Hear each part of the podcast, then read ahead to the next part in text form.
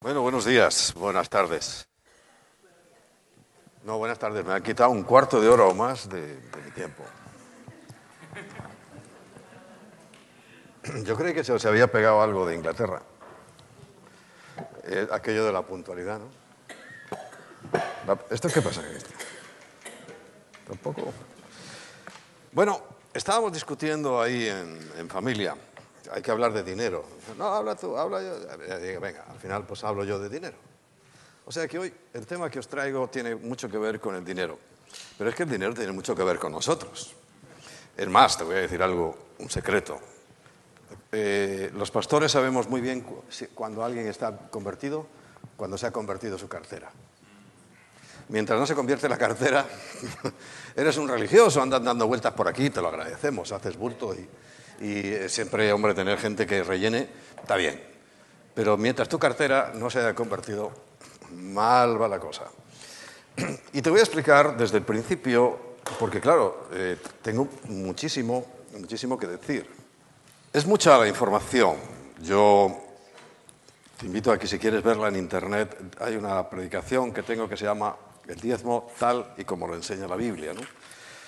Ahí sí doy una cantidad de versículos, no ideas mías, sino versículos que están en la Biblia, eh, los cuales nos llevan pues, a, entender qué es lo que está pasando con respecto al tema económico. Es tan importante, tan importante que recuerda que la Biblia dice que es la raíz de todos los males desvía a la gente de la fe y además hace que pasen muchas dificultades. Son traspasados de muchos dolores. De tal manera que, como ayer creo que hice una pequeña referencia, si tú tienes algún problema, busca a ver por el tema económico y es posible que lo encuentres, porque si la Biblia dice que es la raíz de todos los males, va por ahí.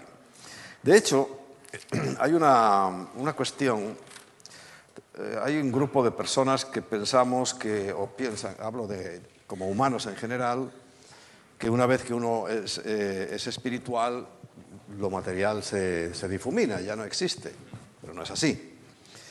Hay otros que son tan materialistas que solo piensan en, la- en las cosas y lo espiritual no lo pueden entender. Pero es que resulta que somos una mezcla de todo. Espíritu, alma y cuerpo. Es más, eh, Pablo llega a decir, y nos, nos da la clave que está en la Biblia, evidente, de que nosotros primero, y en el Génesis lo puedes ver, primero fuimos materia. Primero Dios creó el, el muñeco, vamos a decirlo, y luego sopló eh, su el, alma, el alma humana, y finalmente el espíritu. Ese es el orden. Por eso Pablo dice, primero es lo material, luego lo espiritual. Y siempre ha causado grandes eh, divisiones y conflictos en la humanidad. Quiero que hagamos un repaso al Génesis. Todos lo sabemos, ¿no? Es evidente que cuando el Señor crea al ser humano, sabes que Adán no significa estrict- estrictamente el nombre propio de- del personaje, sino que Adán significa humano. Y humano porque dentro de él estaba la otra parte del ser humano, que era la mujer. Y Adán no es el nombre, sino es la condición.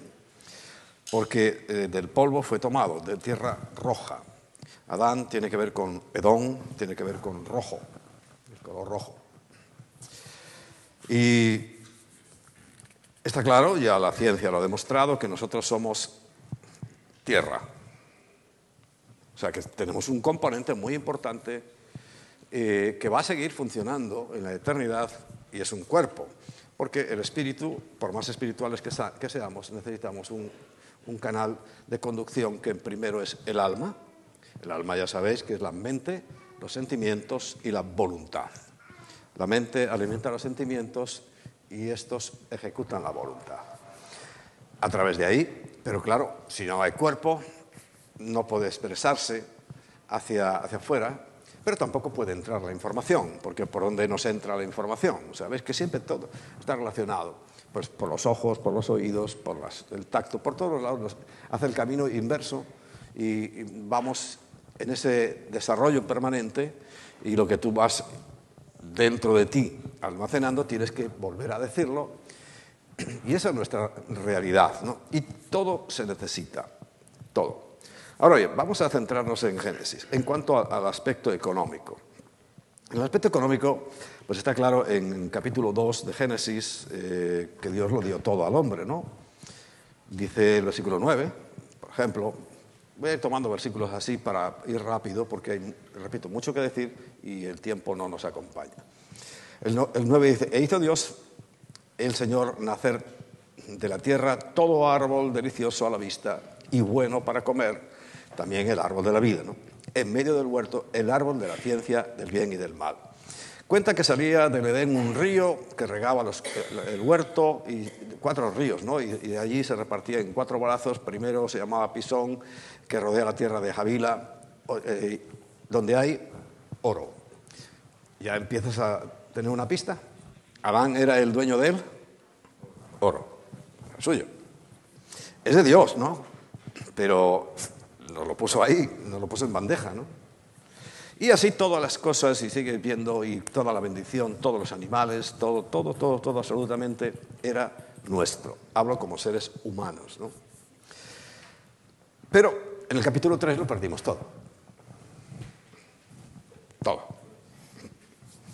O sea, ni tres capítulos nos duró la, felicidad. ¿Cómo somos? Y al tercer capítulo, pues ya vemos como eh, mediante el engaño eh, ocurrieron muchas cosas, pero en el aspecto económico, pues eh, especialmente al, hombre, al varón, le da una maldición muy fuerte.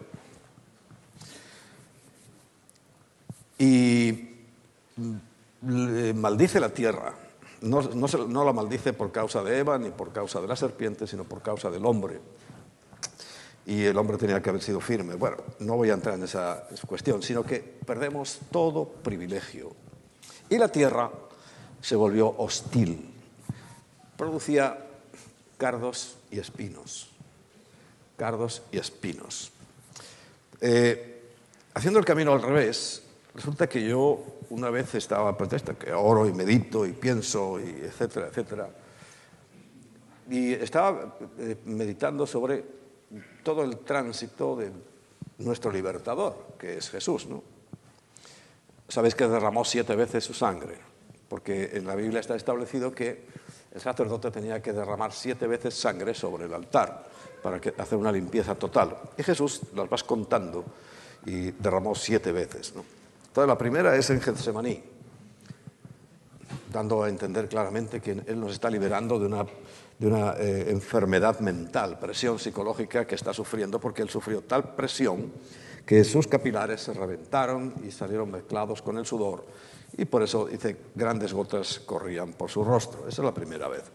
Pero eh, me detuve en la segunda cuando estábamos hablando de temas económicos. Porque no es casualidad nada en la Biblia, nada, ni un solo detalle. Dios lo preparó todo, todo para que todo tuviera sentido. Entonces, a mí me gusta buscarle siempre el sentido a las cosas. ¿Por qué le pusieron una corona de espinos? ¿Tenía que ser de espinos? ¿No podía ser de otra cosa? ¿De rosas? ¿De cualquier otro, otro elemento de la naturaleza? Porque inmediatamente a mi mente viene la maldición y la tierra te producirá cardos y espinos. Por tanto, al colocar esa, corona perdón, en, la cabeza de Jesús, que vuelve otra vez a hacerle brotar sangre y rompe la maldición de la pobreza, porque lo que vino fue una, una maldición de pobreza. La tierra te será hostil, tendrás que trabajar. Bueno, ya sabemos, hay una teología, la teología católica piensa que la maldición es el trabajo. Por eso los latinos tenemos que cuidarnos mucho con el trabajo, porque nos gusta trabajar poquito. Sí, sí, sí, sí, sí, no, no, no seamos... aquí, aquí no tenemos más remedio, ¿no? Pero, a ver, eh, tú ves un alemán, un inglés, y la teología de ellos es que el trabajo es una bendición. Pero a mí me enseñaron de niño, no, el trabajo es una maldición. Y dice, por eso yo no quiero maldiciones, así que no trabajo. No, no, es la fatiga. La maldición fue la fatiga, no el trabajo. Bueno, pero el caso es que en cierto modo, sin ser yo de la teología de la prosperidad, ni muchísimo menos ni nosotros como, iglesia, pero sí vivimos mucha, mucha prosperidad, porque entendemos que eh, sin llevar las cosas a extremos, Cristo nos está liberando de esa maldición. porque esa corona que le pusieron no fue casual, sino que tenía que liberarnos de la maldición, triple maldición. ¿Cuál era? La primera, la vemos. Ya no tendrá que ser uno como nosotros. Y aparece la muerte. Que duró 800, 900 años, no importa, pero se murió. Aparece la muerte. Pero ya sabemos que previo a la muerte nosotros tenemos que pasar muchas veces por una, una cadena de enfermedades. Y evidentemente es la pobreza, porque lo, destinó a, la pobreza, para que le produjera esa, esa respuesta tan adversa la tierra. Jesús nos libera de todo eso, porque Él fue hecho maldición para que nosotros seamos libres de la maldición. Y lo de la vida lo entendemos todos, ¿no? que, nos, que nos ha dado vida y todo eso. Incluso sanidad, hemos visto muchas, muchas sanidades, quizá no todas, porque Dios sabe cómo hacer las cosas, pero también la enfermedad eh, se va remitiendo de nuestros cuerpos y vamos encontrando eh, una mejor calidad de vida mediante la salud. Y por supuesto la pobreza. Y la pobreza eh, es una parte importante, tan importante que es el manejo de lo material, de ser dueños de, dueños de todo, pues pasamos a un mal reparto. Porque lo cierto es que hoy el asunto de las riquezas lo manejan Satanás. Mira, cuando Satanás tiene aquel encuentro con Jesús después de haber ayunado 40 días, ¿qué le dice? Entre otras cosas. Todos estos reinos te daré si postrado me adorares. Pero Jesús no le dice, eh, que son míos. No, es que no son, son de Él, porque nos los quitó y son de Él. Y el mundo está manejado de esta manera. Claro, nosotros tenemos que eh, encontrar el punto de la bendición porque sí tenemos derecho a todo. Y de hecho esa maldición se quebrantó. Pero falta un tiempo. Fijaos, yo entendí un asunto, lo entendía, pero ahora como lo estamos viviendo, sabéis que en la finca de donde tenemos la iglesia hemos tenido que luchar contra la Comunidad de Madrid, contra el gobierno de la Comunidad de Madrid, jurídicamente, y le hemos ganado. Pero todavía no podemos hacer nada de lo que queremos hacer. ¿Por qué? Porque resulta que en, la ley española y en la ley de Dios, una cosa es ganar, y Cristo ganó todo en la cruz, y otra cosa es sentencia de ejecución. Entonces, nosotros estamos allí en, los almendros esperando la sentencia de ejecución de la sentencia que ganamos.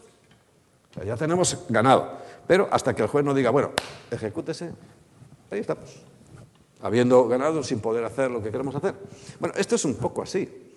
Satanás fue vencido, eso no te quepa la menor duda, pero hay un tiempo que siempre se da para ejecutar esa sentencia. En eso estamos va a ejecutarse en cualquier momento, estoy seguro. Pero mientras no haya esa orden de ejecución, ya ejecútese, no podemos hacer nada más que, eh, y, y, yo entiendo perfectamente la situación, porque lo que Dios tiene que desarrollar en nosotros es fe. ¿Y qué fe necesitas si todo está bien? ¿Qué fe necesitas si todos los días abres la nevera y, te caen cuatro lingotes de oro? ¿Qué, ¿Qué fe necesitas? A ver. ¿Qué es eso? No necesita nada. Y en este tiempo es donde Dios está aprovechando para hacer grandes lecciones y enseñarnos grandes cosas a nosotros. Pero lo cierto es que una de las asignaturas pendientes que nosotros, como sus hijos, tenemos que aprender a manejar es precisamente las finanzas. Las finanzas. Fuimos encomendados como administradores, mayordomos del paraíso lo hicimos mal, pero ahora tenemos la oportunidad de hacerlo bien, a nuestro nivel. Cada uno a su nivel, a tu nivel de tu familia, de tu personal. Siempre tenemos esa responsabilidad. Quiere decir que de la misma manera que en el mismo Génesis, en la misma caída, Dios ya da la solución para la salvación. Porque, ¿te acuerdas la conversación? Mi simiente, tu simiente, eh, una te morderá y tú la aplastarás. Pero es que también da el tema financiero tiene que estar ahí de la manera en la cual nosotros vamos a, tratar y a poder recuperar eh, ya no las riquezas en sí, porque las riquezas en sí, recuerdan, no son buenas compañeras. El dinero es un, es un buen esclavo, pero cuando se vuelve el patrón es muy mal patrón. El que sirve al dinero lo pasa mal, mal. A veces envidiáis a los ricos. Por eso, fíjate, Santiago, eh, Pedro mismo, eh, a los ricos le dice, llorad y aullad porque no sabéis lo que os viene y aparte que es que no son felices. ¿Por qué no son felices? Porque es que tienen tantas preocupaciones en guardar su dinero que se olvidan de que la vida es otra cosa distinta. Entonces no le tengáis mucha, eh, mucho aprecio ni envidia a los ricos porque pasan su vida sin darse cuenta, llega al punto que dice, he perdido mi vida. Y a veces también su dinero. Porque el dinero es una cuestión neutra, no es algo que está ahí. Dios nos puso los recursos materiales, ¿no? todo está ahí, tiene que ser neutro, porque eh, la principal orientación que ahora nosotros debemos darle es extensión del reino de los cielos. Uno se pregunta, ¿por qué a uno les da más y a otros menos? Pues lo vas a ver fácilmente. Uno de, una de dos, aún hablando de iglesias, o se lo está dando Satanás, que es el dueño, y ilegítimo, pero es el dueño, es el usurpador, o se lo está dando Dios porque no, es fácil a veces distinguir, pero Satanás cuida de, los suyos muy bien. Luego los termina matando, ¿eh? eso también te lo digo. Él siempre pasa la factura y la factura es muerte. Pero para nosotros, precisamente para el desarrollo de nuestra fe, para eh, nuestro crecimiento espiritual, lo material es oro. Oro en el sentido de que es lo que nos ayuda. Como te dije al principio, yo sé que tú estás convertido cuando tu cartera se convirtió. Pero lo sé clarísimamente. Mientras tanto, bueno, seguimos ahí en la lucha, vamos a seguir trabajando contigo, con tu vida, hasta que tu, tu amor a lo material, ¿cuántas veces dice, el Señor?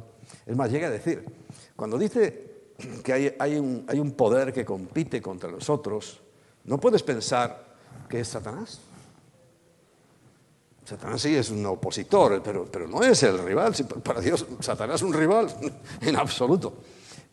Y para nosotros tampoco debería ser. Pero hay un, un punto que el Señor mismo nos da y es el verdadero Dios al que nos inclinamos, que es el dinero. Dice, no os hagáis tesoros en la tierra, Mateo 6, 19 donde eh, pues, se corrompen, te lo roban, etcétera, etcétera, sino hacer tesoros en el cielo donde nadie te lo va a poder quitar.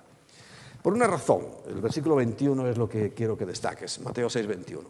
Porque donde está vuestro tesoro, allí está tu corazón. Y nuestro corazón se va a volcar a cuidar eso. En Lucas 16, 13 hay otro versículo que me gusta mucho. Tengo una riestra de versículos increíble, pero te voy a dar algunos para que sepas cómo tenemos que orientarnos. Lucas 16, 13 dice, ningún siervo puede servir a dos señores, porque o aborrecerá al uno y amará al otro, o viceversa, estimará al uno y aborrecerá al otro. No podéis servir a Dios y a la riqueza, no dice a Satanás. Sea, que el Dios que compite en nuestros corazones con Dios es lo material. Es que por lo material, a ver, la mayoría estáis aquí por eso, si no todos. ¿Hay algún inglés que, de aquí? ¿Alguno hay? Bueno, pero también tiene que luchar por lo material. O sea, estamos, estáis aquí porque habéis querido una mejora material. Nunca pensasteis que, bueno, Dios tenía otros planes y resulta que os ha puesto en un lugar donde también lo espiritual, o lo más importante para Él es lo espiritual, y, estamos aquí precisamente por eso. Pero vosotros no vinisteis aquí a la iglesia de la comunidad cristiana integral. Venís aquí a trabajar muchas horas, a ganar todo lo que puede, a trabajar en uno, dos, tres trabajos, a trabajar todos, hasta el perro si podéis lo podéis a trabajar. Porque es, eh, lo material hace falta. Por eso hay que manejarlo muy bien, porque es que es algo esencial. Hay otros que dicen, no, nos deshacemos de lo material. Primero, no es cierto. Y segundo, es, ilusorio. Es que forma parte de nosotros. Recuerda, hemos, sido hechos de materia. De, la materia, de, de la tierra, y allí volvemos. Pero es una parte esencial nuestra. Y en la eternidad Dios no nos quita el cuerpo, lo cambia, pero no nos lo quita. O sea que hay algo muy importante ahí en ese cuerpo. Claro, tú lees eh, Primera de Corintios y te das cuenta que es un templo, que tenemos que cuidarlo, etcétera, etcétera, ¿no? Algunos le ponen demasiado ladrillo al templo, o sea, como demasiado bloques, ¿no? No, no, no, es un templo, no es una catedral.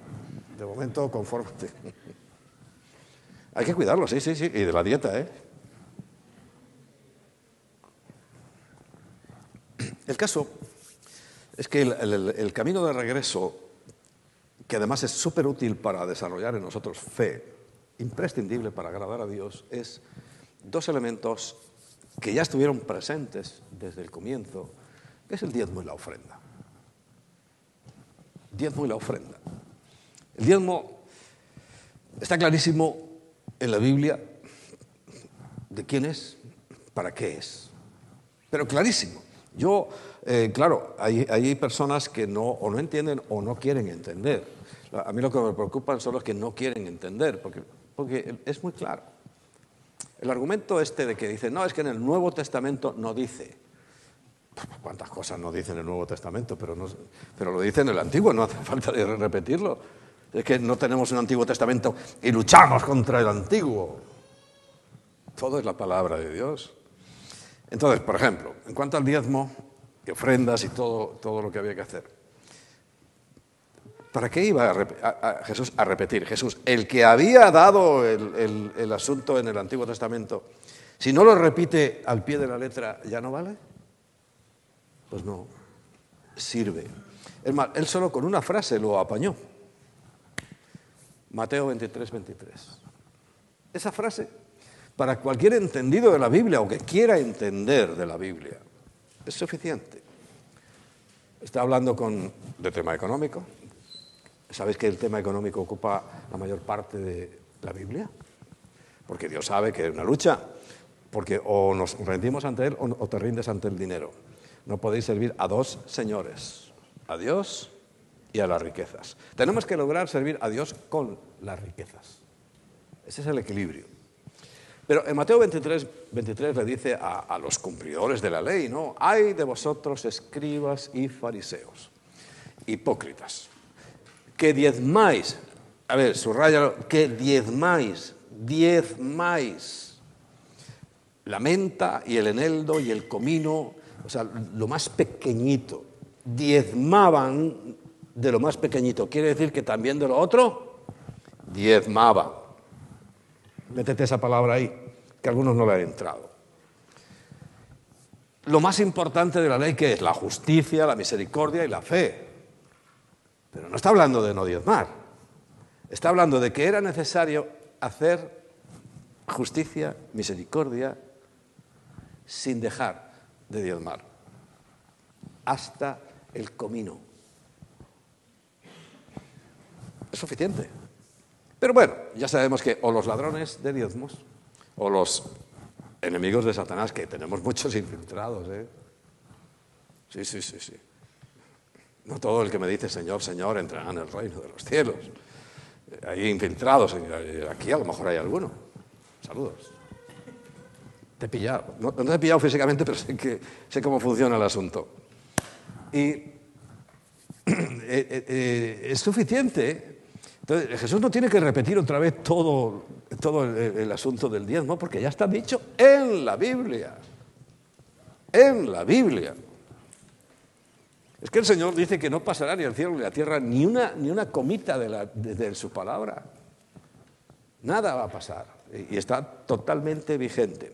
Claro, hay 613 mandamientos, pero hoy no necesitamos eh, de momento, ¿no? A lo mejor hace falta en algún tiempo, cuando empecemos a sacrificar humanos, todo el ceremonial y ritual de, del sacrificio. Pues, pues, pues dentro de los 613 pues hay un montón de esos.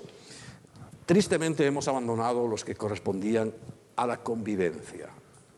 Porque la convivencia, la ley se basa mucho en, en las leyes de convivencia, sí nos hacían falta, todavía las tenemos ahí medio medio, y claro, ya cuando llegamos pues, a mandamientos, los 10 famosos, pero recuerda, son, está acompañado por otros 612 12, mandamientos, 13, 613. Bien. El diezmo entonces es una clave. Eh, yo aclaro, te lo voy a decir rápidamente porque no quiero que pierdas mucho tiempo. Repito, si quieres ver esa predicación, pero te puedo recomendar, si quieres, en, en ese no cuaderno que tenéis y con ese no bolígrafo, podéis apuntar. ¿Podéis apuntar con eso? Ah, en el teléfono.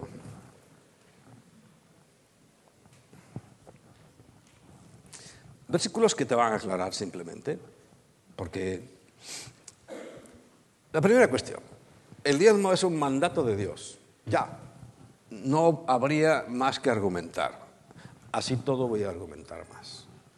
Es un mandato de Dios y punto, y aquí nadie tiene nada que decir, aunque se dice mucho, pero equivocadamente. Porque Deuteronomio 14, 22 dice, indefectiblemente diezmarás todo el producto del grano que rinde tu campo cada año. Y dirá, ah, no tenés, aquí no hay campo. No, no, es de tu sueldo. sí, sí. El, de A y el de B, o sea, el que te pagan en nómina y el que te pagan aparte. Eso, todo. Indefectiblemente. Y es palabra de Dios. Bueno, el famoso Malaquías, que hasta en los sobres de los diezmos lo tenemos, ¿no? Trae todos los diezmos a la alfolía y alimento en mi casa. Y probadme ahora en eso, dice Yahweh de los ejércitos, si no abriré las ventanas de los cielos y derramaré sobre vosotros bendición hasta que sobreabunde. Fíjate, ya no tienes que trabajar tanto, a lo mejor si obedeces el diezmo, Dios se compromete a ayudarte, a ayudarte, no a que no dejes de, a que dejes de trabajar, y te va a ayudar, y va a derramar bendiciones. Nosotros vivimos ese derramamiento constante de bendiciones. Quiero que sepas que como iglesia también diezmamos. Como iglesia, Londres diezma a Madrid. Y como iglesia, juntando todas, porque también lo hacen los de Alemania, los de Portugal, los de todas partes, yo también diezmo. Tenemos unos pastores, ¿recordáis cómo se llaman? Holland. Porque es una ley que no puedo dejar de funcionar. Siendo sinceros, nosotros podíamos funcionar independientes. Porque los pastores Holland es que además él lo entiende perfectamente. Bueno, yo siento su apoyo y su respaldo, aunque él no estaba llamando, a ver, Enrique, a ver, haz esto, haz lo otro. No, nunca, nunca, nunca se mete en nada. Pero es algo espiritual, es una autoridad espiritual y nosotros somos bendecidos por entregar el diezmo de los diezmos a él. Y lo hacemos y eso nos bendice. Y nunca lo vamos a cortar. ¿Por qué? Porque con algunos pastores hemos tenido ese conflicto, incluso nuestro, ¿no? Cuando, por ejemplo, Emma, que ya sabes que va siempre al grano. No de trigo, sino al grano del asunto. Y dice, ¿tú más? No, yo soy el pastor. bueno, con mayor motivo. si eres el pastor y tienes que enseñar a la gente y tú no más. Pero bueno, ¿a dónde vas? es así es que si no, si no cumplimos nosotros los primeros, lo demás es, es perder el tiempo. ¿no? En Londres no, aquí no pasa eso. Estoy hablando de otros ministerios. Aquí bueno, la verdad que amar al dinero, eh, como dice le dice Pablo a su querido Timoteo, cuando lo estaba preparando para el ministerio, ese versículo que os dije antes, ¿no? Pero si lo quieres tomar nota, primera de Timoteo, capítulo 6, versículo 10, porque raíz de todos los males. Y fíjate que dice raíz. La raíz no la ves. Ves el tronco, ves las ramas, ves las hojas, pero la raíz no la ves.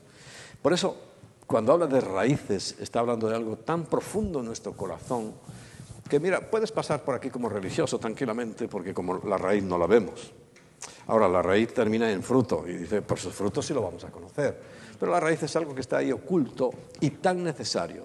Tiene que estar tan eh, arraigado en la tierra, tan bien alimentado que va a producir el resto de todo, de todo el resultado. Y la raíz de todos los males. Y no dice de los de un tipo o los de otro, dice todos.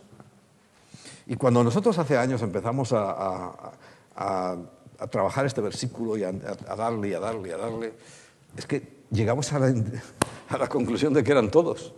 No, es que a mí me duele aquí. Vamos a ver, vamos a ver si no tiene que ver con, con el dinero. Porque raíz de todos los males es el amor al dinero, el cual, codiciando algunos, se extraviaron de la fe y fueron traspasados de muchos dolores. Bueno, ya hemos visto que no podemos compartir nuestro amor y, el otro al que servimos es al dinero. Algunos adoran a Satanás directamente, pero pocos. Pero al dinero, madre mía, ¿cómo hay que cuidar ese asunto? Vimos que es un mandamiento de Jesús. Tenéis que hacer justicia, misericordia y tener fe. Tenéis que hacerlo sin dejar de hacer lo otro. O sea, esta es una orden. ¿Lo entiendes como una orden? Yo sí. Y es una orden que da el Señor. No tienes que dejar de diezmar. Es más, tienes que diezmar como hacen los hipócritas fariseos, contando hasta el centimito. Porque el comino es muy Y ahí busca, busca tus 10 cominos. Si tenías 100, tienes que buscar 10 cominitos y al alfolí. Eso lo hacían perfecto. Para una cosa que hacían bien, encima no se lo valoramos a los hipócritas fariseos. Jesús sí. Dice, tenéis que seguir haciendo eso.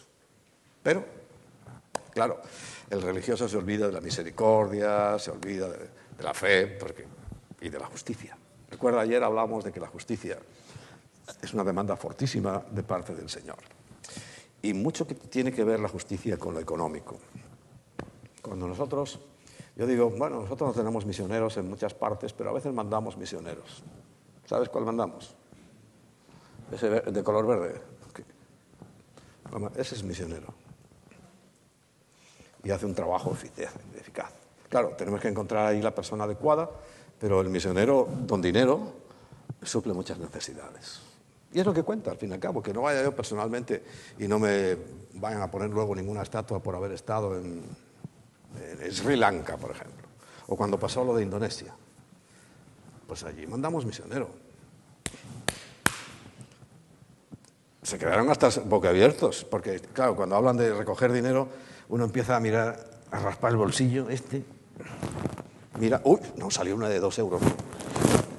Y, ah, echa la ofrenda. Nosotros siempre hemos ido, y esto pues ha surgido y ha, venido porque, por el entendimiento, ¿no? pero siempre hemos sido generosos, generosos. Os cuento una anécdota. Hubo una campaña, ¿cuál era? Que estaban recogiendo pues, de las iglesias para hacer esa famosa campaña, que era en beneficio en principio de todo Madrid, no era todas las iglesias deberíamos aportar. Bueno, la aportación de la comunidad cristiana integral fue tan grande que no le entró en el cerebro a, la contable y nos mandó el recibo por cuánto era, Cristina. Habíamos mandado 15.000 euros y mandó por 1.500. No, no, no, no puede ser que esté haya mandado 15.000 euros. ¿Eh? O 17, 16.000 euros y lo mandó por 1.700 porque que no lo entendía. ¿Una iglesia mandando 17.000 euros? No. en serio, nos enviaron el recibo por 1.700. Tenemos que hablar, no me importa porque nosotros no tenemos problemas con Hacienda. Pero, hombre, mandamos 17.000, no 1.700. ¿Eh? Ah, sí, para los 500 años de la reforma. Bueno, en ese, en ese estilo, claro, entonces algunos se sorprenden, ay hermano, ¿cómo te ha bendecido el Señor? Y yo, claro, nos ha fastidiado, si yo hago los deberes. ¿Cómo no voy a probar si hago los deberes? Bueno, y, y, nosotros en general, o sea, esto que estoy diciendo, yo sé que para vosotros sería, eh, eh, a alguno le, va a sobrar, porque ese corazón ya está en vosotros y sois generosos y sabéis lo que tenéis que hacer y lo hacéis no como los fariseos, pero nosotros sí, o sea, sí tenemos justicia, misericordia y fe funcionando a la vez, a la vez que el diezmo. Y eso nos beneficia mucho. Bueno, la ley evidentemente confirma, porque dice eh, Mateo 5, 18, de cierto os digo que hasta que pasen el cielo y la tierra, ni una jota ni una tilde pasarán de la ley hasta que todo se haya cumplido. ¿Y se ha cumplido todo? No. Eh, el hecho de obedecer esos mandamientos sabéis que nos iguala, ¿no? Es un mandamiento, es una orden. Juan 15, 10 dice, si guardáis mis mandamientos, permaneceréis en mi amor, así como yo he guardado, guardado los mandamientos de mi Padre y permanezco en su amor. Y es un mandato de Dios Padre y de Dios Hijo. Ahora, en cuanto al diezmo, rápidamente, solamente, ¿qué es el diezmo? No me preguntes porque tú lo sabes muy bien, es la décima parte mínimo de lo que entras. Dice Levítico 27:30, y el diezmo de la tierra, así de la simiente de la tierra, o sea, el grano que se siembra, como el fruto de los árboles, manzanas, peras, eh, aguacates, mangos. Por cierto, ¿sabéis que el mango fue una cosa que llevaron los ingleses a América? Porque yo es que investigo esas cosas también. Porque el mango, mango de América, no, no, el mango eh, lo sacaron de la India, los ingleses lo llevaron a América, pero era de la India. Eso sí, se ha dado muy bien, ¿eh? Bueno, no, pero un comentario aparte. Sabiduría popular. Así, de Jehová, de Yahweh es, cosa dedicada a Yahweh. Y en el versículo 32 dice, y todo diezmo de vacas y de ovejas, de todo lo que pasa bajo la vara, es una medida que ellos tenían, el diezmo será consagrado a Yahweh. Porque ya sabes que había, eh, en esto significa que no, si yo tenía un buen ternerito, yo lo llevaba, pero si tenía un buen burrito, pues tenía que redimirlo, ¿no? Yo me siento tan identificado ahí con la salvación, porque nosotros éramos burros. Entonces, en vez de sacrificarnos, como el cordero, nos, nos redimió. Y seguimos siendo unos burros, pero redimidos. Porque el animal impuro cuando tú te lees la ley sacrificial, el animal impuro no se sacrificaba, se redimía. Impuros, más que nosotros, ¿quién? Pero nos ha redimido. Amén. Qué bueno es el Señor. Pero fíjate que todo funcionaba y al final es que todo era reflejo de lo que iba a hacer Jesús, ¿no? ¿Para quién son los diezmos? Tal y como los vemos. En números 18, ahí vas a encontrar, por ejemplo, versículo 21, 24, 31, para que tomes nota. Pero dice el 21, he aquí yo he dado a los hijos de Leví todos los diezmos en Israel por heredad. Vamos a nuestro campo. ¿De quién son los diezmos? ¿De los pastores? Por eso yo cuando oigo, no, un pastor se robó los diezmos, digo, ¿cómo puede ser? Es como se dicen, el pastor Enrique Pavón se robó su coche. Pero si es mío, ¿cómo lo voy a robar? Si los diezmos son de los levitas. Claro, vivimos en un mundo equivocado. Viene mucho de Estados Unidos, de que les gusta hacer asociaciones con presidente, secretario y tesorero para todo. Y también las iglesias, presidente, secretario y tesorero. No, aquí nada de eso. Eh. Aquí no hay ningún presidente ni secretario de tesorero que mande. Eh, de organización sí, pero para mandar no. No, no. Es una delegación al pastor. Por supuesto que hay que organizarse, ya sabes que yo soy muy organizado, pero no, no para darle órdenes a, a, las personas que han recibido la responsabilidad de parte de Dios. Por cuanto ellos sirven al ministerio del tabernáculo de reunión. Estamos en el final del 21. Te lo leo otra vez. He aquí yo, ¿quién? Dios. He dado a los hijos de Leví todos los diezmos en Israel por heredad por su ministerio, por cuanto ellos sirven al ministerio del tabernáculo de reunión. Dos pastores estamos a tiempo completo sirviendo, por tanto los diezmos son para los pastores. Versículo 24. Porque a los levitas he dado por heredad Recuerda, a los otros les dio tierra, partes del mundo, partes de, Israel, pero al levita, por heredad, he dado los diezmos de los hijos de Israel, que ofrecerán sin duda a Yahweh en ofrenda. Por lo cual les he dicho, entre los hijos de Israel no poseerán heredad. Pero esto también es relativo, ¿eh? Esto también es relativo. Pero dejémoslo así. Vale. Pero los hijos, el resto de las tribus tenían que darle los diezmos a los de Leví. Y esto no ha cambiado. Versículo 31. Y no comeréis, y, dice, y lo comeréis en cualquier lugar, vosotros y vuestras familias, pues es vuestra remuneración por vuestro ministerio en el tabernáculo. ¿Remuneración qué es? El pago. Dice, tú eres libre para donde quieras lo haces, porque es tu pago, es tu remuneración. Hay más matices y los diezmos, vamos a ver, si nosotros, por ejemplo, una iglesia grande en, todos los sentidos, todo el diezmo vuestro lo usáramos para los levitas, habría una desproporción muy grande. Pues a ver, en Madrid, imagínate, a ver, ¿dónde, ¿dónde estarán los diezmos que nosotros no usamos? Porque nosotros usamos lo necesario. Es más, tenemos asignado como un sueldo porque nos los pide el César y al César hay que darle lo que es del César, pero también para nosotros, nuestros efectos, tenemos un sueldo. ¿Y el resto? Pues ahí tenéis el redil, ahí tenéis una balagamella, ahí tenéis muchas cosas que se están constantemente, constantemente, constantemente invirtiendo, invirtiendo, invirtiendo. ¿Para quién? Para todos, incluidos vosotros. Porque cuando tú llegas al redil, cuando tú llegas a los campamentos, pues ves que cada vez hay más cosas. Pues para eso se usan los diezmos excedentes. Pero ya sabéis que nosotros no solamente tenemos diezmos, también tenemos ofrendas. Porque, técnicamente, para que te aclares, el diezmo para los levitas y la ofrenda para el templo.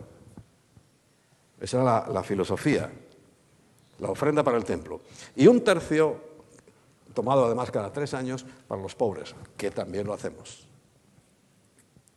Yo tengo un capítulo apartado, además específicamente apartado, para cubrir necesidades. Y cuando surgen, nosotros siempre tenemos ahí en la bolsa, mandamos, pam, pam, pam. Ok, está ahí. Claro, hoy, gracias a Dios, en nuestro entorno hay pocos necesitados, pero yo no puedo por eso eh, dejar y está como reservado, eso es intocable. El tercio para los pobres. Y cuando ha hecho falta lo hemos sacado, evidente. Bien. Pero es la remuneración. ¿Dónde se entrega el diezmo? Esto es una polémica, fíjate, lo dice entre los versículos de Deuteronomio 12, del 11 al 14. Pero te voy a hacer hincapié en el 13. Cuídate de no ofrecer tu holocausto en cualquier lugar que vieres. Porque algunos dicen, no, yo mando mi diezmo a Caritas. ¿Qué es eso? Es de los levitas, no de Caritas. Tú estás cogiendo algo que es de los levitas y se lo estás dando a otro. Ahí hay una mala intención y un mal corazón, ¿eh? porque es fácil dárselo al pastor. No, yo lo mando a una ONG, a Manos Unidas. ¿Tu diezmo? Estás pecando. Estás pecando. ¿No sirve para nada? Como, como fuente de bendición. Recuerda, Malaquías 10.3, eh, ¿no? Probadme. Traed los diezmos y las ofrendas, probadme. Te está saltando esa prueba, ya no te va a derramar nada. De todo lo extra que viene de la bendición, nada, cero patatero. Y además estás metiendo en un problema, porque estás robándole a Dios. dice, no, si yo he dado mi diezmo a manos unidas. Y Dios te dirá, recuerda que hay un juicio, ¿no? todos vamos a pasar. Y dice, hijo, eh, ¿cuándo dije yo que tenías que dárselo a alguien? ¿No leíste la palabra que yo, la mía, que era de los levitas? Así que evítate un problema. Como aquel del chiste, ¿no? Dice, llega uno y dice, pastor, ¿usted cree que yo soy levita? Y dice, claro, usted levita a venir a las vigilias, levita a dar los diezmos, levita todo. Por supuesto que es levita.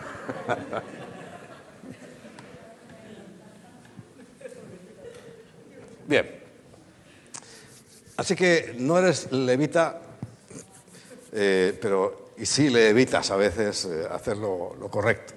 El uso de los diezmos es eh, evidentemente para eso. ¿Dónde darlos? Pues en la iglesia. Aquí en el versículo 11 te dice que en el lugar que Dios escogiere, o sea, los diezmos se llevaban a Jerusalén, al templo. Pero es que el versículo 13 dice, cuídate de no ofrecer tu holocausto en cualquier lugar. O sea, sino ahí Dios dice, es ahí, no hay otro lugar. El uso que se le da a los diezmos, pues sacerdotes, levitas, Dice Deuteronomio, Deuteronomio 18, del 1 en adelante, los sacerdotes levitas, es decir, toda la tribu de Leví, no tendrán parte ni heredad en Israel de las ofrendas quemadas a Yahweh, de la heredad de él comerán. Explico, alguien llevaba, llevaba su ternerito, su corderito bueno. Había que sacrificar el corderito, se sacrificaba por parte de los sacerdotes, pero ¿quién eran? Los levitas. Hacían todo ese trabajo. Y constante, y constante. Y una parte se quemaba y el resto se lo zampaba. Es lo que está diciendo aquí. De las ofrendas, o sea, es más, manda, ya verás que yo no sabía ni lo que era esto, pero eh, allí tenemos una, una, persona que entiende mucho, es, química. Y, cuando hablaba de, le hablé de esta pieza del, del animal, dice, es la mejor. o sea, la mejor pieza era para el sacerdote, no para quemarla. A la parrillita sí.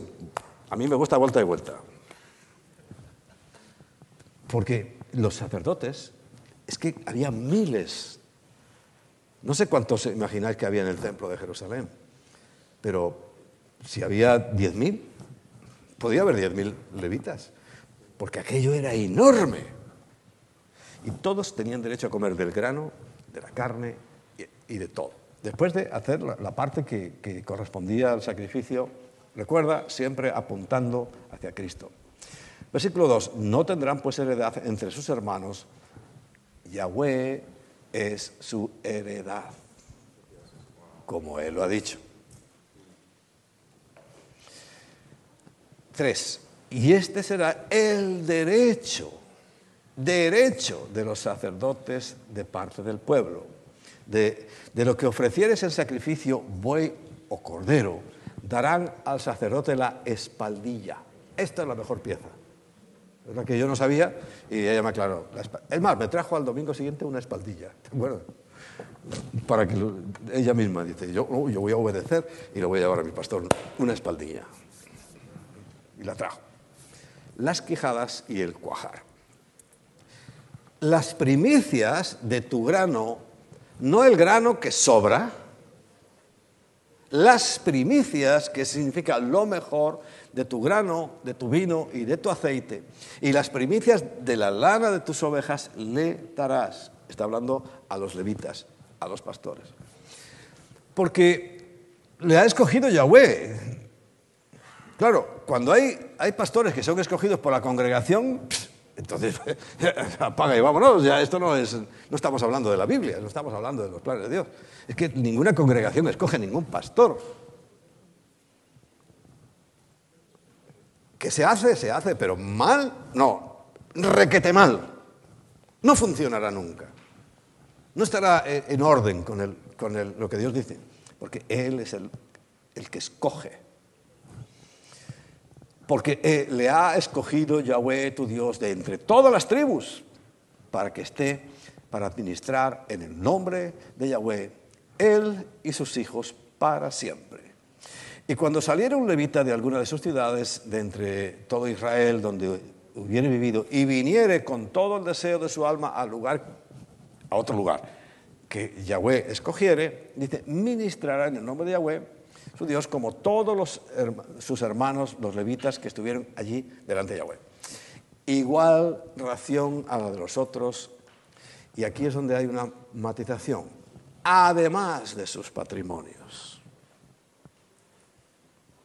Había que darle del grano, de los animales, como cualquiera, es lo que está diciendo. Pero es que yo tomé esa parte porque, y subrayé, además del patrimonio. ¿Alguna duda de lo que es patrimonio? No tiene ninguna duda. Había que darle, yo quizá hoy no lo explique, pero eh, las otras tribus llegaban los levitas a su pueblo y tenían que darle una casa y unas tierras y un ganado. Y eso no entraba en el juego del jubileo. Porque si te iba mal, tu vecino te podía comprar, pero ya sabes, a los 50 años te lo tenía que devolver. Eso no entraba en el juego del jubileo. Eso era del levita para siempre. Y nadie se lo podía tocar. Patrimonio. Pero bueno, Te estoy diciendo esto porque es que esto es lo que dice la Biblia y no, no tenemos ninguna duda. En cuanto a ti, en cuanto a nosotros, ¿qué ocurre si yo hago eso? Lo más evidente, estoy reconociendo que eh, Dios es la autoridad. Porque el Señor una vez se quejó diciendo, pero bueno, ¿por qué me llamáis Señor, Señor, tanto Señor, tanta tontería que decís y no hacéis caso de lo que yo digo? Le estaba diciendo eso, en el fondo. dicen, pero es que no decir más que bobadas. Señor, Señor. Y yo te digo, oye, haz esto. Y tú no lo haces. ¿Qué Señor soy yo? ¿Qué honra me estás dando a mí? Si es que la obediencia es lo único que cuenta. Pues, si tú quieres reconocer a Dios, y, yo conozco mucha gente, que, Dios, Dios y Dios y Dios y Dios, y Dios más, no, no, no. Entonces, ningún Dios. Tu Dios es el otro. Pondrás en tu boca, si es que Satanás se disfraza como ángel de luz, si ese es el problema, yo le diría, Señor, no permitas que se disfrace, que siempre venga de diablo con su tenedor ese grande, con los cuernos y el rabo. Es que se presenta como ángel de luz y eso es lo que nos despista y nos tiene mareados.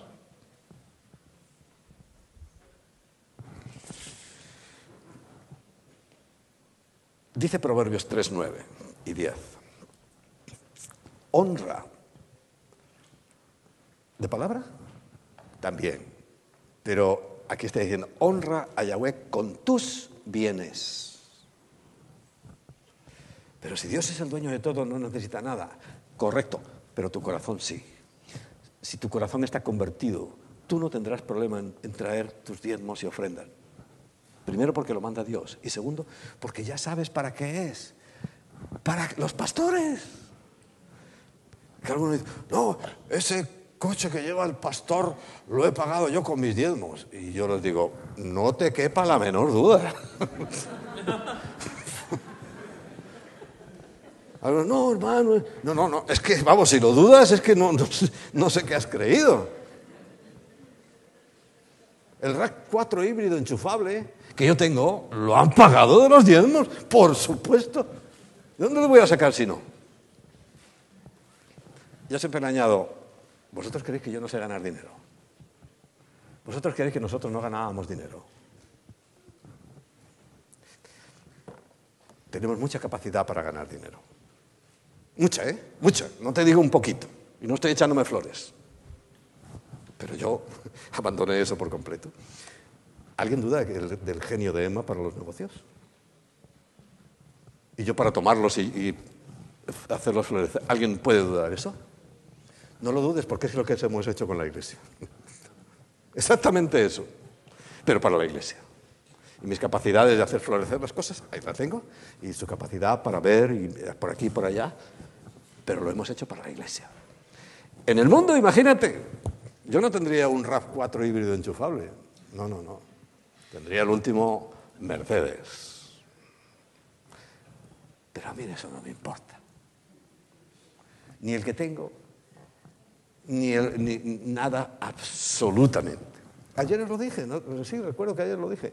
Un coche nuevo que yo tenía, que además, el milagro es que ya sabe, Emma sabe que a mí me encantan los coches. Una sola cuota, que no solucionaba nada porque al mes siguiente venía otra, y lo entregué. Y Dios dice, el que no escatimonia a su propio hijo, sino el que lo entregó por todos nosotros. Bueno, yo el coche dice, el que no escatimonia su propio coche, sino el que lo entregó por una cuota, ¿cómo no le voy a dar otro coche? y otro más, y otro más. Por si alguno lo duda, tengo dos coches y, tres, y dos motos. Para que no haya especulaciones.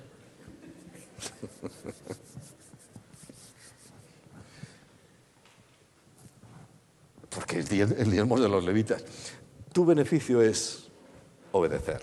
Honra a Yahweh con tus bienes y con las primicias de todos tus frutos. Y serán llenos tus graneros con abundancia. Tienes Malaquías 3 y tienes Proverbios 3. Y tus lagares, el lugar donde se almacenaban los líquidos, rebosarán de mosto. ¿Ves la diferencia? Tú tienes que hacer tu parte. Dios hará la suya. Pero ¿por qué quiere Dios que es para Él? Pues porque sabe, si te lo acabo de leer, si está más claro en la Biblia, imposible para quién es y para qué es y, y todo lo que Dios quiere con su diezmo, porque dice, esa es mi heredad y yo se la doy a los levitas. Es una tremenda actitud de alabanza. Muy bonito lo que cantamos, precioso, no te quepa duda. Pero fíjate lo que dice en segunda de Corintios 9, 11. Segunda de Corintios 9, 11, 12 y 13. Para que estéis enriquecidos en toda liberalidad, o sea, eh, libertad para dar, la cual, esa liberalidad, para dar, produce por medio de nuestra oración. O sea, fíjate, si no pasa por los pastores y nosotros no oramos por vuestras diezmos y ofrendas, no pasaría nada. Pero al pasar por nosotros y bendecir, dice, por medio de nosotros, Pablo era uno de ellos, dice, acción de gracias a Dios. O sea que si no cumple ese requisito de pasar por nosotros, nosotros orar y bendecir, eso que tú has entregado, entonces se devuelve en bendición. Porque la administración de este servicio no solamente suple a los que eh, a los santos les faltan las necesidades. No solamente eso, ¿eh? sino que también, escúchalo bien, abunda en muchas acciones de gracias a Dios. Cuando estamos obedeciendo, entregando nuestros diezmos y ofrendas, estamos dándole gracias a Dios. Y estamos diciendo, Señor, realmente reconozco tu autoridad y tu soberanía. Versículo 13 pues por la experiencia de esta manifestación gloriosa a Dios, por la obediencia que profesáis al Evangelio de Cristo y por la liberalidad de vuestra contribución para ellos y para todos. El Evangelio y la cartera. Hay conversión segura. Fuera de broma. Fuera de broma. Cuando tú logras eh, entregar esa parte, ese Dios. Porque es que Jesús lo dice, es un Dios. Y nosotros lo adoramos. Y mira, vosotros habéis venido aquí, lo hablábamos esta mañana porque ayer salió ese tema. Vosotros habéis venido aquí con una intención, claro que sí, pero Dios tenía otra. Habéis venido puro eh, interés económico, pero Dios tenía otra intención. Pero no va a abandonar el otro, ¿eh? Es que Dios te va a bendecir. Si es que Igual que los de la riqueza absoluta se han equivocado, los de la pobreza absoluta también. Todos los extremos se tocan. No, hay ninguna necesidad de ser pobre para ser santo. Y no por ser pobre se va a ir a, la presencia de Dios, ¿no? porque es que es la, otra teología lo que dice, no, bienaventurados los pobres. Lo que pasa es que no lee, porque dice pobres de espíritu. Entonces, pobres, ya está, pobre al cielo. Y engañan a la gente. Igual que los que dicen que si no eres rico, próspero, abundante, y no tienes el coche que quieres, y la casa que quieres, y hasta la mujer que quieres, eh, por eso algunos dejan la vieja para coger una nueva, que está mejor, ¿no? Eso ocurre en esas iglesias, ¿no? Tremendo, ¿no? Porque hemos maltratado tanto la palabra de Dios.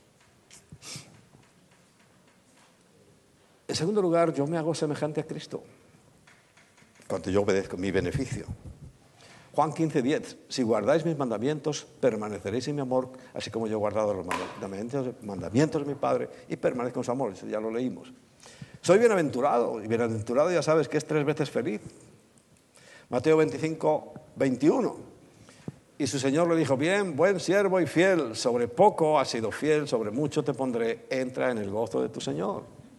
Sabéis que esto es algo que con lo material bien administrado, Dios dice, yo te voy a poner a administrar mis cosas en el cielo, que, son unas poquitas más que aquí. Hago tesoro, ya lo hemos visto, eh, Mateo 6, 19 y 20. Aprendo el temor de Yahweh, Deuteronomio, Deuteronomio 14, 23. Este se lo voy a leer. Ah, bueno, ya lo leímos, ¿no? Y comerás delante de Yahweh tu Dios en lugar que Él escogiere para poner ahí su nombre, el diezmo de tu grano, de tu vino de tu aceite y las primicias, ta, ta, ta. Y, por supuesto, fíjate, aquí vamos a encontrar otra fuente de bendición en el versículo 29, de Deuteronomio 14, 29. Y vendrá el levita, y vendrá el pastor, el siervo, el misionero, que no tiene parte ni heredad contigo, y el extranjero y el huérfano. Por eso hay una parte que destinar a la obra social. Yo digo, nosotros, Comunidad Cristiana Integral, tiene apartado esto, porque es que aquí yo lo leo y lo creo. Y a la viuda que hubiere en sus poblaciones, dice, comerán y serán saciados. ¿Quiénes? Los levitas y los pobres. ¿Y entonces qué va a ocurrir?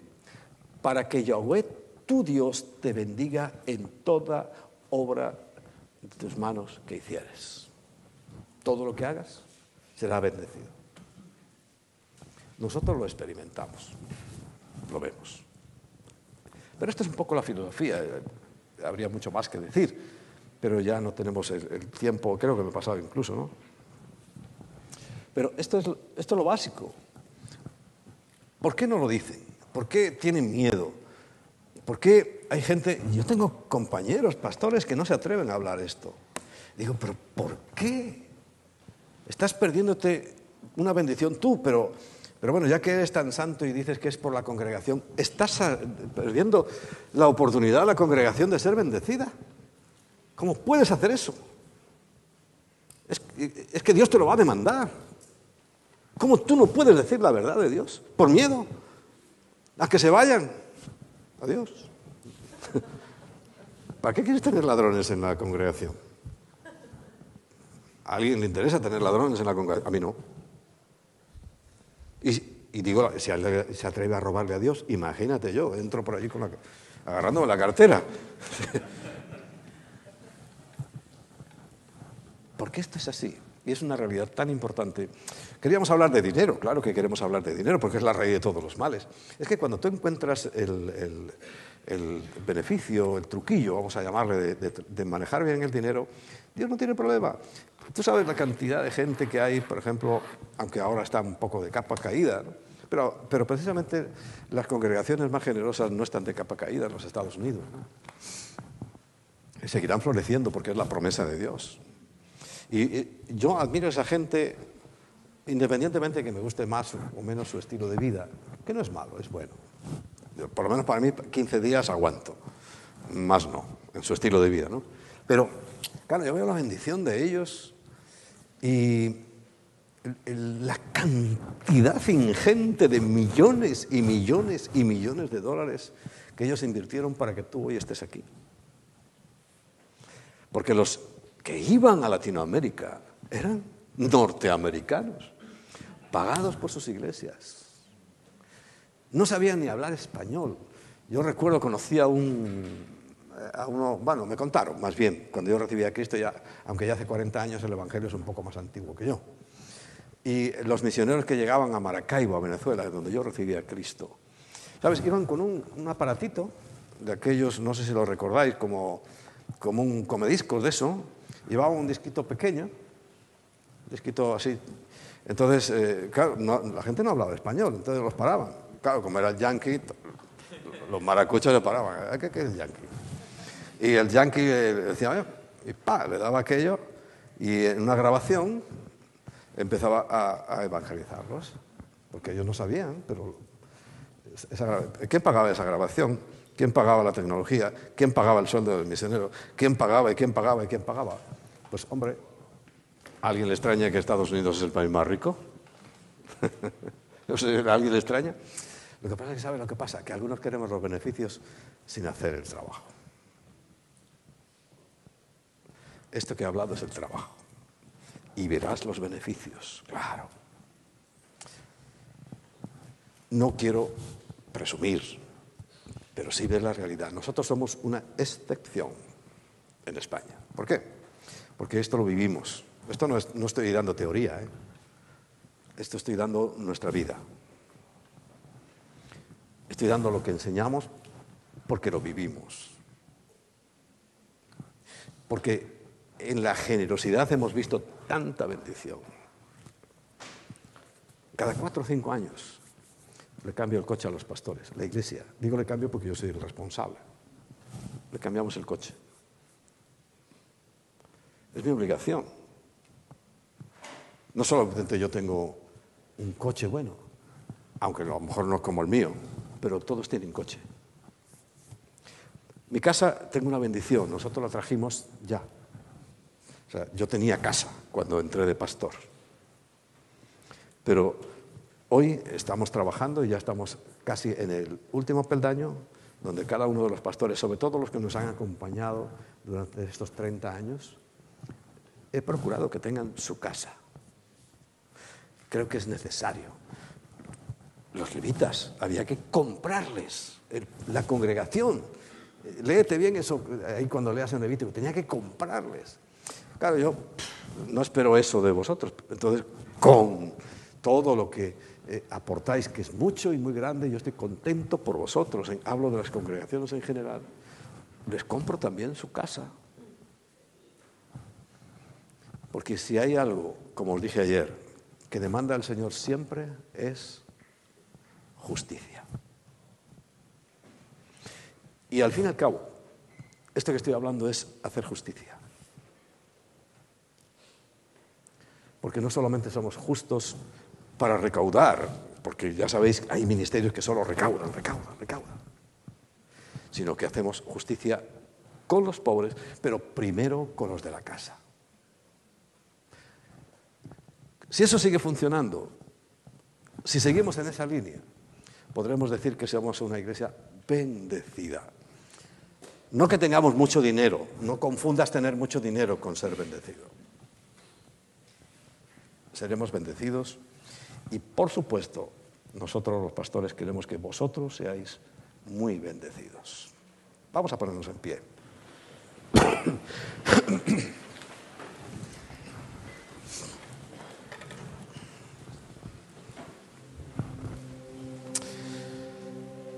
Te voy a decir una cosa. Esta sí me la dijo a mí el Señor. Por la actitud que tienes, Enrique. Te voy a hacer como a la viuda de Selepta. El Señor nos dio, mira, tienes cuatro graneros llenos de, trigo y, tantas tinajas de vino y de aceite para lo que tú quieras. Lo que le dijo fue, de esa tinaja que tienes y de, ese, para, para la harina y de esa que tienes para el aceite, cada vez que metas, habrá. Nuestro ministerio funciona así. Yo primero le pregunto al Señor. Y si me dice adelante, yo sé que sea cual sea la, naturaleza y cantidad del gasto, metemos la, la vasija y siempre saldrá aceite, siempre saldrá harina. Así funciona nuestro ministerio. Pero para que funcione así, primero hemos tenido que hacer como aquella viuda Llegó el siervo del Señor y me dijo, dámelo todo. Y nosotros dijimos, aquí está. ¿Dios nos quería arruinar? no, ese no es mi padre. Quería que yo volcara, sobre todo yo, porque Emma es muy generosa, que yo volcara mi corazón. ¿Cómo lo hicimos? Pues ahora, cada vez que necesitamos aceite, saco aceite. Necesitamos harina, saco harina. Tal cual. Nos piden a veces los pastores. ¿Es que acaso es otro Dios distinto al mío? Piden tonterías, no, para hacer un, palacio para Dios, no, para comprar unas Biblias. ¿Acaso su Dios es distinto? No, ellos son los distintos. ¿Acaso Dios no puede hacer con ellos como hace con nosotros?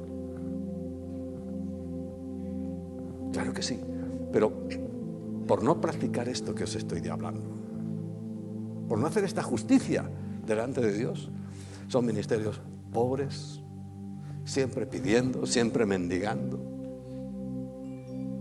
Eso no debe ser así. No debe ser así. Siempre me gano algún amigo cuando hablo de estas cosas. Pues muy bien, seremos amigos. Pero la verdad os hará libres. Y la libertad económica es tan importante que hará que descanse. Si la usáis bien, descansaréis para hacer el trabajo que tenemos que hacer, si tenemos mucho que hacer. Pero por eso el Señor, claro, hay que tantas cosas tengo que decir. Mateo 6 dice, no os afanéis por las cosas que habéis de comer y que vestir. No te preocupes para nada. ¿Y sabes lo que le preocupa a, tus pastores? Eh, a nosotros, a mí, a mí, ¿sabes lo que nos preocupa lo económico? Nada. Y no te estoy diciendo nada, nada, nada, de nada. A mí no me preocupa lo económico, ni un nada. No le invierto ni un segundo en pensar en eso. Créemelo. Porque Dios nos lo da todo. Qué bueno, Señor, poder compartir tu propia naturaleza que has pensado todo para nosotros. Pero el trabajo de Satanás ha sido muy sutil en sus corazones y muchos de tus hijos están perdiendo la oportunidad de vivir en bendición porque todavía aman más las riquezas que a ti. Hoy, Señor, los que estamos aquí ahora, en este momento, si hemos amado el dinero, si nos ha preocupado el dinero por encima de todo, por favor, perdónanos, porque somos los más ignorantes y miserables de la tierra. Es que atemarte a ti, al dueño de todo, ha sido un error grave. Y hoy, Señor, queremos pedirte perdona, perdona nuestra mala actitud. Perdona nuestra preocupación por algo que tú has dicho, no te preocupes. Perdona nuestro afán, porque ese afán, como dice la parábola del sembrador, ha ahogado muchas veces la buena semilla plantada. La ha ahogado literalmente. Por eso, Señor, hoy Vamos a hacer el compromiso delante de ti, delante de nuestros pastores, delante de los ángeles que también son testigos de que vamos a vivir para ti, exclusivamente para ti, obedeciéndote en este aspecto tan importante que es la raíz de todos los males. Por amor al dinero matamos. Por amor al dinero nos traicionamos. Por amor al dinero mentimos. Por amor al dinero rompemos las relaciones más preciosas que hemos tenido en nuestra vida. Por amor al dinero hacemos barbaridades. Cuando tú eres el que nos has dicho, hijo mío, hija mía, no te preocupes. Y hemos perdido además la oportunidad de hacer tesoros en el cielo, donde nadie me los va a robar. He estado tan preocupado en ganar unas pocas libras, poco de dinero aquí en la tierra, que me he olvidado de que el tesoro en el cielo es intocable y eterno. Por eso, bendito Señor, tener sanidad en, mis finanzas, en mi andar por esta tierra. Sabiendo que tú nos has devuelto otra vez la soberanía sobre las cosas que necesitamos. Porque aquella corona que fue puesta sobre tu cabeza nos liberó de la maldición de la pobreza. Muchísimas gracias Señor por este tiempo, esta congregación que hoy Sabemos que vas a, hablar a nuestras vidas en profundidad para que aprendamos sobre todas las cosas a amarte a ti por encima de todo. Y sabemos que todo es en ese precioso, bendito y maravilloso nombre que ha hecho todo el trabajo por nosotros, que se llama Jesús. Y en su nombre te lo pedimos, Padre. Amén. Amén. Aplaudir al Señor.